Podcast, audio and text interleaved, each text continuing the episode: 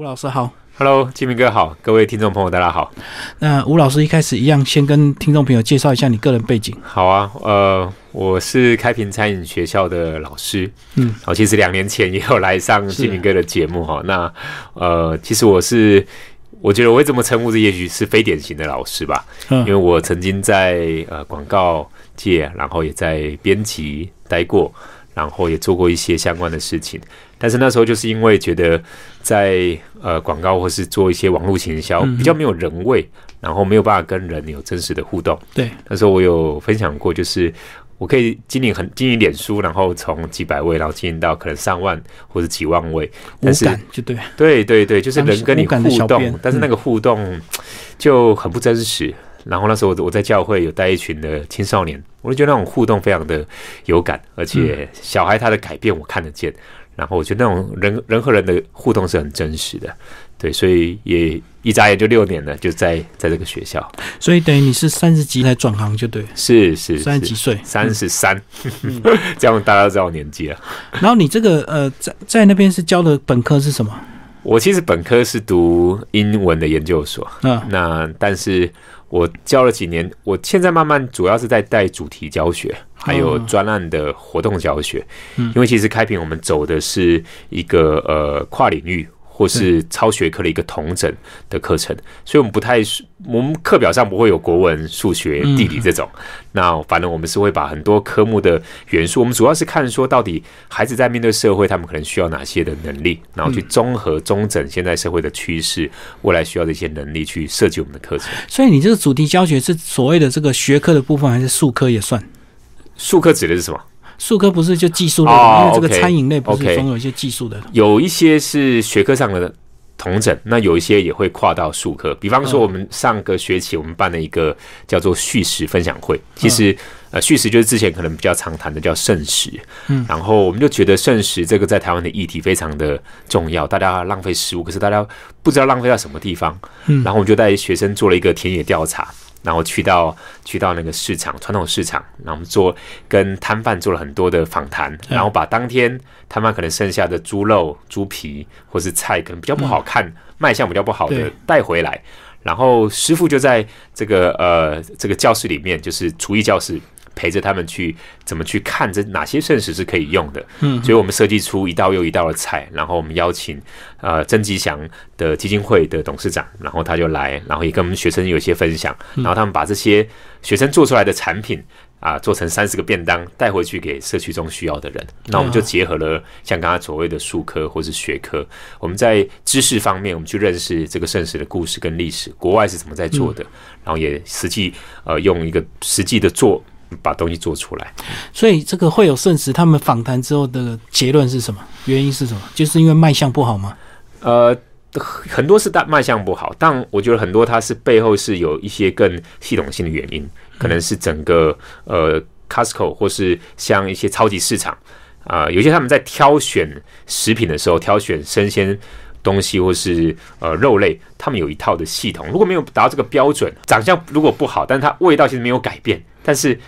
超市叫它就不会淘，他他就会淘汰这些这样的食物，但这些食物它就没有地方可以卖，嗯，于是它就变成剩食，或是在在饭店或在餐厅。那其实有大量的剩食的问题，像像我们做过一些调查，像在台湾，其实剩食最最多出现量反而会会在饭店跟超市。嗯。对，那当然这几年越来越多业者在注意这方面，那也也在逐步的去改善，去参考国外的案例，像日本它做的非常非常好，它就是整个政府做一个政策的修订，然后全部整个所有的业者就需要跟着这样的政策走，而且他做到呃。小学从小学开始，他做到家庭里，让家长能够带着孩子去认识这整个跟食物从产地到餐桌一系列的过程。我觉得那是很很棒的一个改变。哦，主要是卖东西的有时候卖相不好，他没有时间处理，对，他就直接丢弃是最快。是啊，因为他没有办法说，那我再找一个中心，然后我们来料理这些剩食来分享给这些人这样子。对对，所以可能要有一些跨界的合作吧。对，有些人专门去。少收集这些剩食来做一个更有效的利用，因为它纯粹只是卖相不好，并不是说真的坏掉这样子。对，像有一年好多年前啊，就是那一那一阵子姜啊生产太多太多了，然后就产生滞销，就农民就不知道要怎么去把这些姜把它卖出去。对，结果我们有些学生就注意到这件事情，他们就觉得，哎，这个这个事情，他们想要为社会为农民做一点事情，结果他们就开始去不同的社区去推广。姜可以怎么去入菜？他们设计了好多好多的食谱，结合菜单，然后呃，就甚至姜还可以做成蛋糕、做成甜点等等的。然后他就把哇，好几卡车，我忘记到底几公斤的好几卡车的那个姜就把它卖出去。那我觉得就是让学生跟这个社会做一个实际的结合，让他知道哎，社会现在需要什么，那他们的力量又可以做到什么？我觉得这对学生来讲，他们是觉得很有意义的。哦，有时候是哦，一般人不知道怎么料理的话，就没有办法这个帮忙消费。对呀。嗯嗯嗯，而且嗯，社区上常常看到学生的脸孔，那就会觉得哦，他们也会想要多买一点，就热情帮忙。对呀，嗯，其实台湾常常面对这样问题，每次这个暑假不是这个香蕉盛产，就是芒果盛产，然后农民都遇到这个这个大丰收，可是居然这个价钱这个已经卖不掉，然后只好倒掉。是，嗯。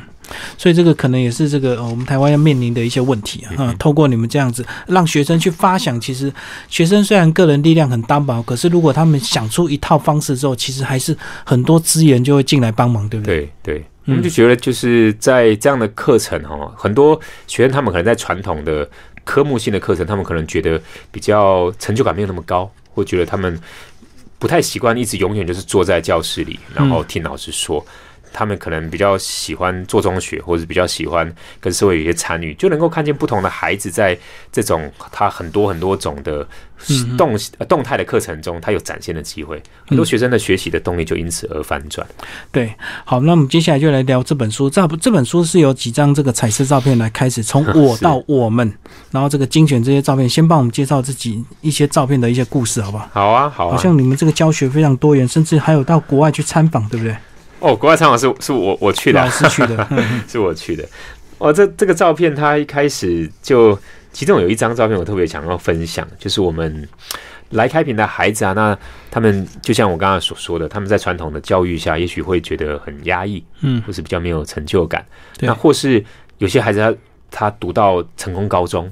他他觉得像我们有一个二年级孩子，他读到成功高中二年级，然后他觉得他他受不了这样的体制，每天考试，对，就转回到转回到开平。那所以我们想要让孩子在新生入学的时候，就让他们能够产生学习动机，但这真的很难，因为对台湾的孩子来讲，那个学习动机可能长久以来就是不是那么的不是那么的高。那我们就想要设计一个完全呃颠覆性的期中考。说是期中考，但他其实没有纸笔测验。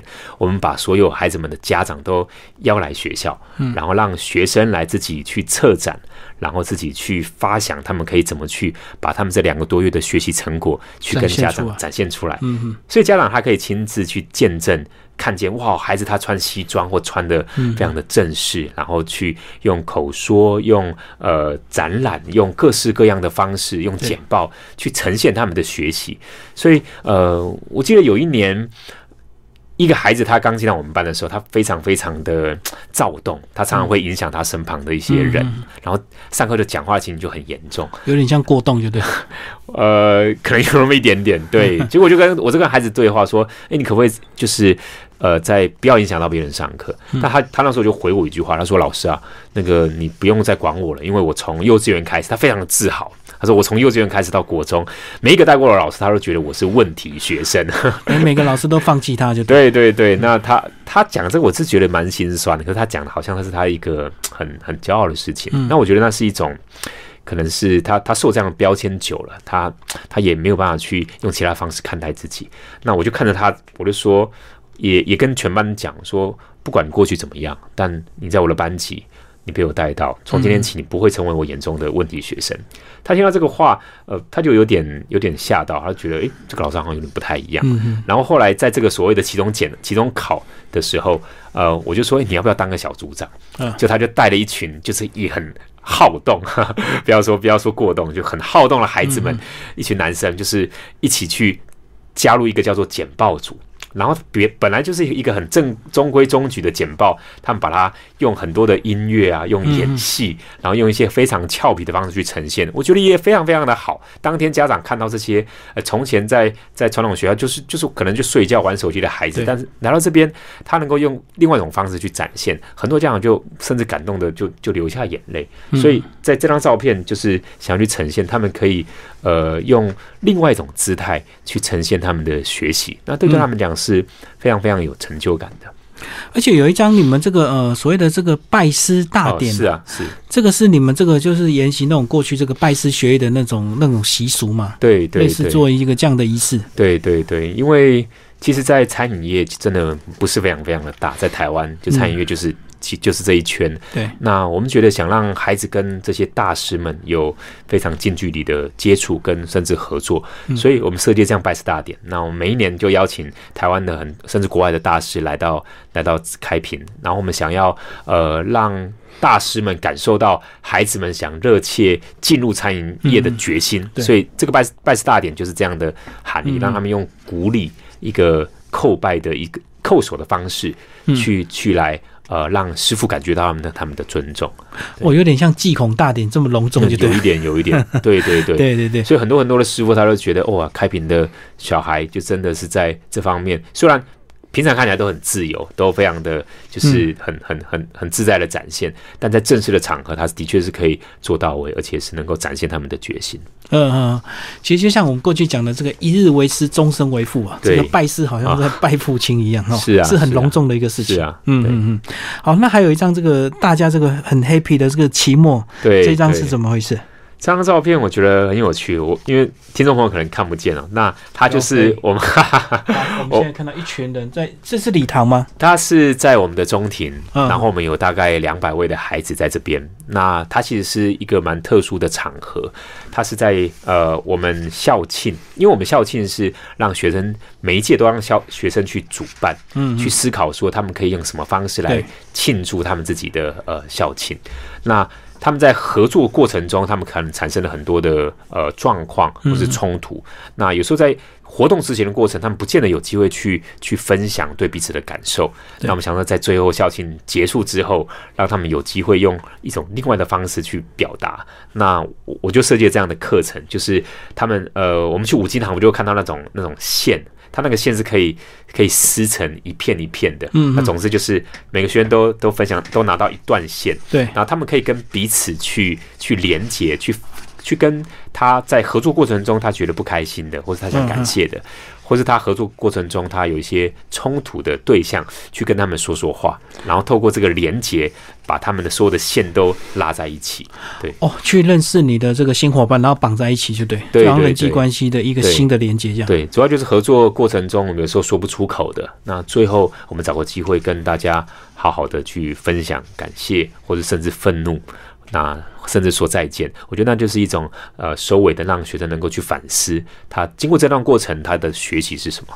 嗯嗯嗯，就透过一条线可以变成一一片网子，对对对，就是我们用玩中学吧，嗯，对的方式让学生另外另外去展现他们的想法。好，那这本书呢，其实架构非常简单，三个部分，就合作的起点、合作的这个连接以及合作的美丽。是，这个是不是也是你过去这个两年在这个呃教育现场所？经历的很多实物的经验，去把它整理出来的。对，呃，这几年啊，我其实我写合作啊，因为其实我讲讲起来自己是蛮蛮蛮不好意思的，因为我其实不太是一个会合作的人。就我想传统的教育，嗯，呃，我常常去回头看我自己过去的整个教学的经验，而不是说教学经验、成长的经验。嗯，那在学校中其实没有老师或者没有任何课程去带我怎么去学合作。那我也不知道为什么我要跟人合作，就是我只知道我要读书，我只知道我要考试。以前最多就是分组的时候需要而已啊。嗯。可是分组有时候这个这个该怎么做，其实彼此这个同学都有默契，很自然，谁该怎么做，那也不叫合作哎。金明哥那个时代还有还有分组，我我那时候我们呃我们在宜兰高中或是宜兰的学校，我们都没有分组过，从头到尾都是个人在在读书。是是。对，我我就有一个很深的感受，因为那时候我在高三，在那时候考模拟考的时候。我们我们那个宜兰高中，我们只有两百位学生啊。我第一次考考一百二十名，那时候就是 我我都自己都觉得很丢脸，那老师也后段班的，哎，对对对。然后后来就开始有点发奋，再来就考九十名，第二次、第三次就考六十，第四次考三十名，嗯，然后。真正遇到联考的时候，我考了二十名，然后很开心啊。然后我的舅舅就就请我吃那个王品台硕，哦，那我真的是觉得非常非常开心。但后来回头去想这一段，我就觉得，哎，其实我整个所谓的成功的这样这样的经验，它好像都必定是建立在别人失败的。这个基础之上，一一一定有人在你后面。对我如果没有干掉别人，那我不会在这里。是啊，如果我一百二十名，我后面就有八十人。我如果二十名，我我就要干掉一百八十人。那那些人的心情是什么？嗯，所以我那时候根本就不懂合作是什么。所以我进到社会，我觉得我很灰头土脸。我常常会得罪人，我常常会太白目，会说一些话，可能会让别人觉得不舒服。所以，我当我来到这个学校，我觉得，诶，我有机会去。把我可能过去没有学到的事情，那也许我觉得也在社会中真的是很重要的一件事情，去在我的课程中去实现。那我觉得就是孩子们他就能够从这样的合作中看见，其实我不必一定要靠着打败你我才能赢。其实赢有很多种模式，赢也许可以更好，也许可以发挥每个人不同的亮点，然后让我们的力量变成更大。它叫也许叫团体资源或团体智慧。哎，可是，在合作这样的议题上，是不是在这个技职学校上，它是比较有机会去被这个展现或学习的？那如果像你刚刚讲，你过去在普通高中，就个人拼个人的。嗯嗯，我猜这几年，呃。就是我们看见国外的教育，它不断不断的在改革，不管是芬兰或是美国，它都看到用主题教学，从小学本来是大部分从主题教学是从幼儿园开始的，因为幼儿园很很很多当然都是主题，那慢慢到小学到国中，像现在在高中，它都全面的去实行这样的主题教学，就发现其实合作这个议题，或是跟人互动这个议题，是在国外已经。已经早就是一个显学。那这几年我们开始像一零八课纲开始推，也在推这个共好。像我们讲一零八课纲的呃记，我们记的方法就叫自动好，呃自主，呃自动动叫做互动，嗯，好叫做共好，嗯，对。那其实它都跟合作有关。所以其实呃，无论我们想或不想，其实我觉得在各种各样的高中或是寄宿学校，我们都有机会去。或是政府，其实这也是一个大方向，我们需要去实现这样的内容。而且我觉得，像我前几年读那个呃张惠成老师他的学思大，那其实他的一个很核心的概念也在于人跟人要怎么去合作。像甚至数科，甚至比较传统的国文或数学，它也可以透过这种分组的一些思辨或是讨论，去创造说可能比文本更丰富的一些内容。我猜也是可以可以做得到的。哦，所以主要是这个呃，教育现场的这个教育工作者，他们的观念的一点点改变就对了。是，因为过去的教育教室都是老师一直讲嘛，然后学生一般都是有没有问题，通通都不会有问题。对啊，对啊，因为当讲有问题，或是讲了一些，他们可能怕被被人被嘲笑。对，像上周在在我们教室里，呃，刚好带一个新的班级，然后带一带就下课，我就跟一个一个孩子聊天。然后他他就说：“哎，他说伟忠，他那时候我们我们在学校都很很很那个很亲亲亲近，就可以直接他们就直接呼老师，你知道伟忠，我上两个课啊，我我都会很很很想要分享，我都很想要说话，举手就对。对，那我就说，哎，为什么？因为他说他在之前的课程呢，可能他都只是抄笔记或是写他的学习单，听老师讲。但他说上我的课会这样，我我自己也蛮讶异。我说，哦，那那为什么？那他就开始思考。他说，哦。”因为我会问很多问题，那这些问题是会触发他思考。然后他说：“我那我问他还有没有别的？”他说：“我会让大家知道，每个人声音都是很重要的，嗯，让他们去彼此去聆听。那我觉得就是合作，就是在这样子的一点一滴，当你听见，其实每个人的声音它都是重要，就是看见多元的价值。有时候我们不想分享，是因为我们一分享就会被老师打枪，对，就被被学被同学看不起。但是其实。之前在之前我看过杨照呃先生他在一本书里面，他他讲到他在德国的教育，就是每个人都很积极的想要分享每个德国的小孩，那不是因为德国的小孩他们的讲话的那些内容特别突出特别厉害，他杨照发现他其实每个孩子德国的孩子他们讲的内容都是很很平凡的，都是很普通的，可是他们觉得就算普通，他们也应该分享，这是他们该做的。但台湾的孩子却反过来，他们一定要觉得我一定要讲到标准答案，或是你要讲到很厉害的答案，让别人注意到我才要讲，不然他们就不想讲话。那我觉得这是一个可以去反转的一件呃事情，就是不管呃你是谁，不管你的想法是什么，每一个人的意见或想法都是重要的，他该在团体中被听见、被欣赏。嗯嗯，所以有时候也是要整体的这个班上的氛围，对不对？因为如果班上一都是一些这个比较幼稚的，可能老是有些人一讲话就被吐槽，那久了他他也会变成跟他们一票的，变成一样的人了。对，我讲到这个，我就会再再分享一个之前带一个孩子的经验，就是那时候我们有有一个任务啦，就是我们要拍影片，嗯，好，那拍影片去去记录一些事情，结果有一个孩子他就说他他不想拍。他你那是一个小组任务，那其他就在班上开始产生这个话题。嗯，他小组的其他同学就开始呛他，他说啊，你这就是这个作业嘛，你就拿到分数就好，你就跟我们一起拍，你干嘛那么不合群？对，标签就出来了。然后那那结果他他也他就不想讲话，他他就也不回。那结果我就去，我就试着先跟其他人对话，我就说。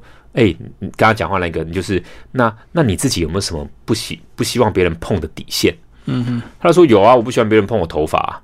那那那为什么你要觉得别人不想拍照入镜这件事情你没有办法接受？哦，他在想哦，好像也是哦，就每个人他有他自己的点。然后我那当大家先安静下来，我就跟这个孩子去对话，我就说，哎，那你不想入境有没有什么特别的原因？他开始想，他说：“哎，没有。”那我就再试着再问一下，那有在过去的你自己的经验里，有没有什么样的经验是让你慢慢不太想要去入境？他就开始去去思考，就他就说出一段他自己也从来没有想过的事情。他就说：“哦，他想起来了。他说从从小他开始有记忆以来，他爸爸就很喜欢帮他拍照，就一直帮他拍照，然后只要拍照，他就一直泼在。”脸书上泼在一些，或者跟其他同学呃其他朋友炫耀，然后他说他觉得很丢脸，对他觉得会越来越丢脸，对对，所以当他能够去掌控他自己能不能入境的时候，他就决定他永远都不要再入境。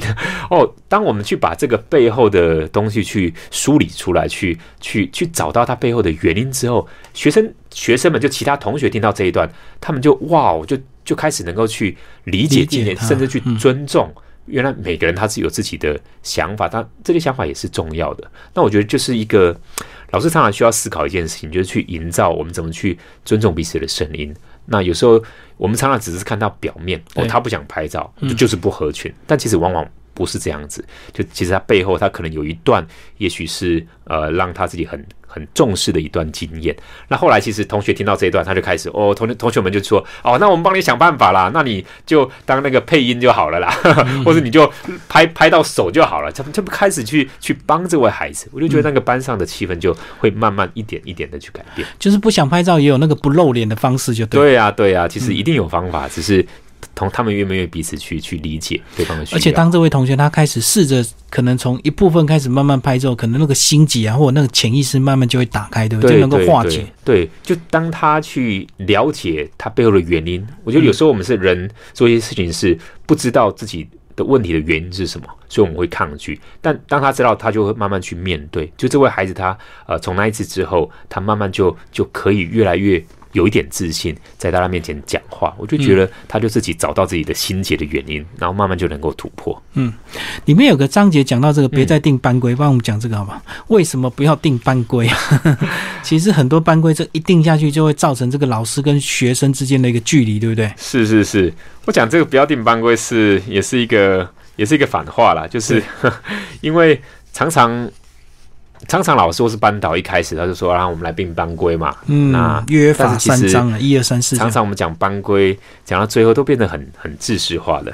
那他他就是定了，但是好像没有人会遵守。对，或定了就变成一个一个，就像法律，我们常常在讲，就是法律就是定的法，就是要要人去去违法的，那不然就就就没有意思。那所以，我我是换一个方式，就是我们不要先不要去谈班规这件事情。对，我们先。因为班规是负向的嘛，就是你不能做这个，或是你呃要怎么样？那我先我我就先问同学说，那你们自己期待的一个班级的呃一个团体的一个样貌是什么？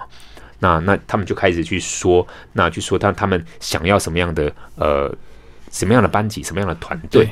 那从这个方向去看，他们就比较能够去理解说，那他们如果他们要成为这样的团队，那他们可能要有哪一些的约定出来。我觉得那个约定的出来的过程是重要的。如果我们只是很简单的说，那第一个这个上课不能讲话，第二个你迟到罚多少钱，哈 第三个这个你你你们班上一定要怎么样又怎么样，那那个东西就就没有去看见它背后。他们孩子真正在意的事情哦，所以这个所谓的定班规应该不是所谓的单向的，对不对？有时候必须是老师跟同学一起讨论出来，大家愿意一起共来共同来维持这样的班上的一种氛围，自然产生的一个秩序。对对对，因为常常班规在至至少在我以前的经验啊，就是就是听老师讲的，老师说了算了。我们以前其实，在呃，我小学的时候也常常有主席，可那个主席就是很。一个一个一个虚有的，那其实真正的班或真正的班级的事，都是老师在在决定的。那那在在我的课堂中，我就让孩子自己去思考，那他们在意什么事情？嗯，那他们就会觉得，哦，这个团体是真的是老师要给他们的，是这是我的团体，这是。我们的团体，对对，那个感觉就完全不一样。这不是老师的，对啊，对。如果是老师单方面，就好像他说了算，什么都都是他，对老师，所以到最后同学只会变成一种消极、无奈，或者是这个呃被迫接受。对我觉得在学习上也是这样，就是有时候到底学习是谁的责任？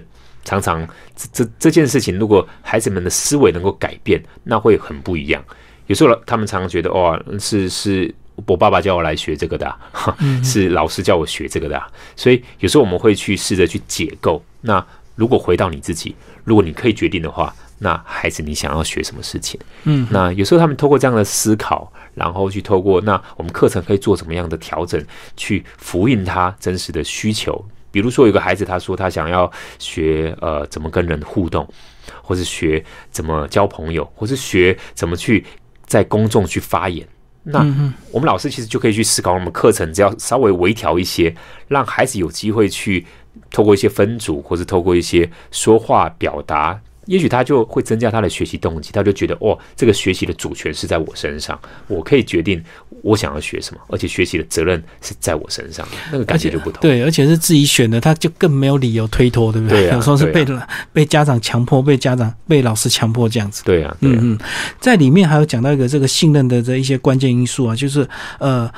同学之间呢，要合作的话，一定要信任你的这个同学队友，对不对？那老师也相对也要信任你的这个学生，这个学生他们才会感受到被尊重，然后会激发出他们一种不一样的一个面相。跟我们讲这个信任这部分好不好？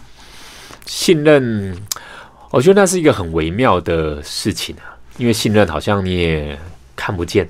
信任好像是一个是氛围的营造，就不像分数那么那么那么实际，就对。对，但是信任他，其实说穿了，他是在于到底老师是用什么样的心态跟跟孩子互动。嗯，有时候呃，老师他会他会用很多很多的，就像刚刚讲的班规，或者有很多的方式讲，用比方说警告的方式，或是用一个呃威吓威胁的方式。嗯，就如果你不闭嘴。我就怎么样？对，那那我觉得那个在于就是我们到底想不想要去听孩子说话？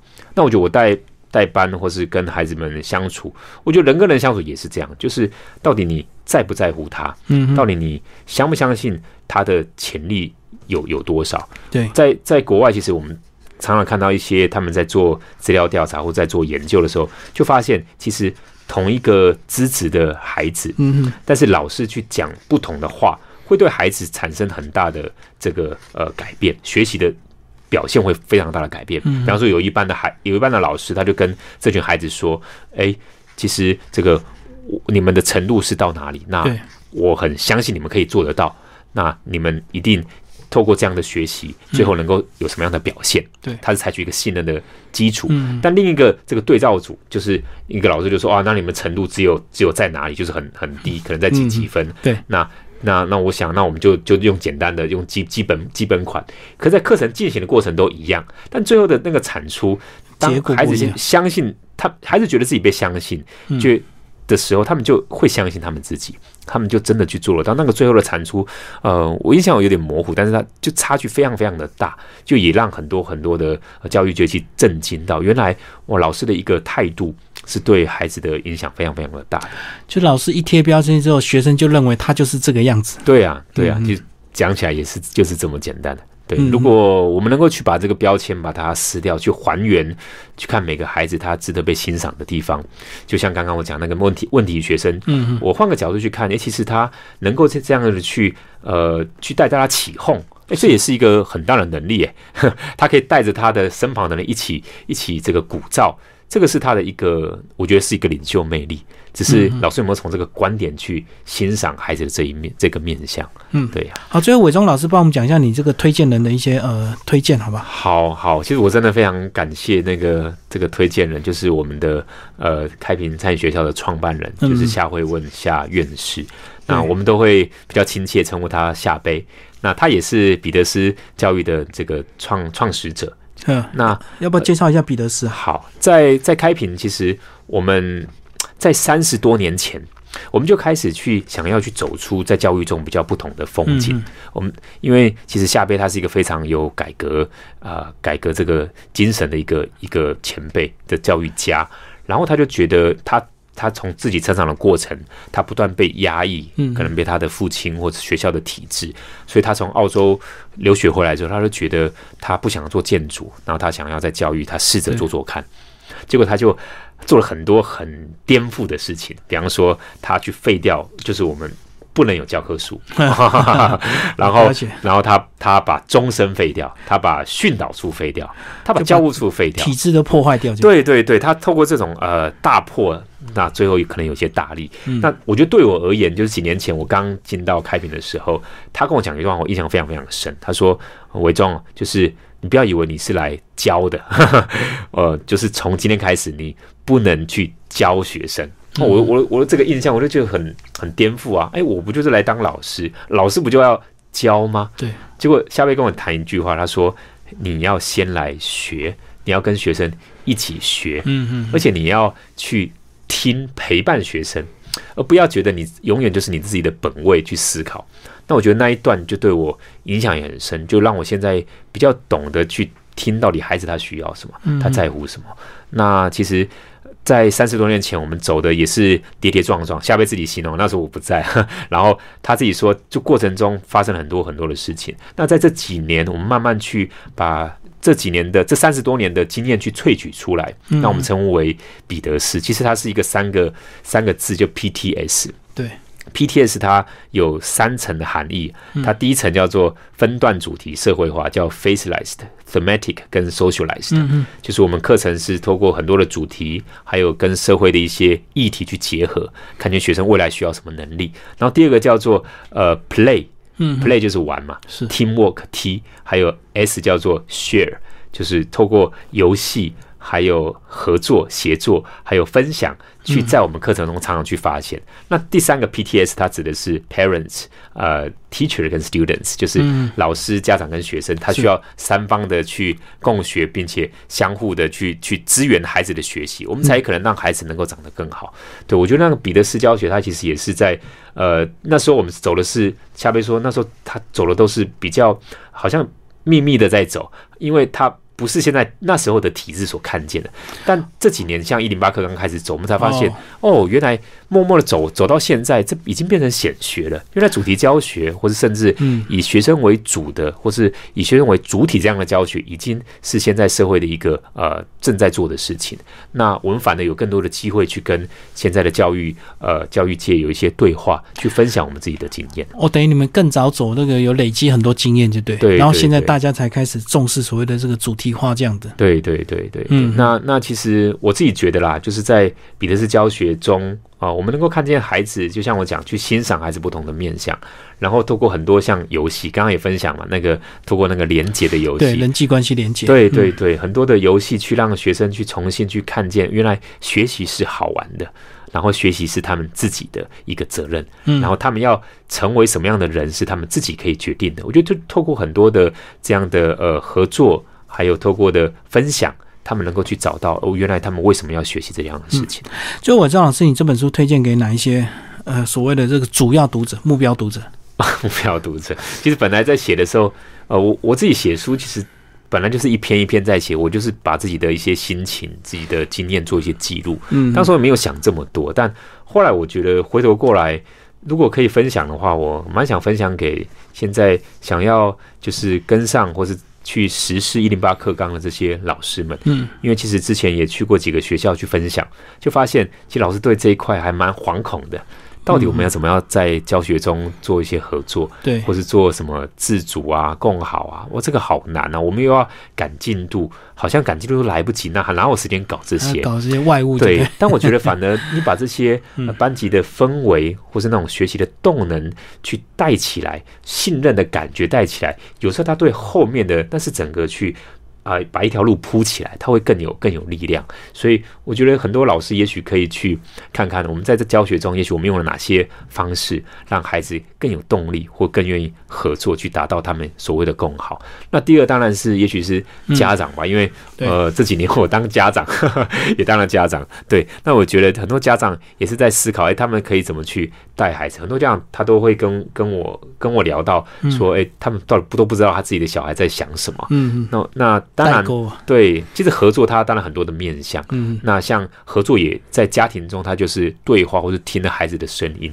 那我觉得，如果家长也许能够看看这样的书，也许他们也可以看到一些不错的观点。对，好，今天非常谢谢我们吴伟忠老师为大家介绍他的新书《合作课》，然后这本书亲子天下出版，谢谢，谢谢，谢谢金明哥，谢谢各位听众朋友。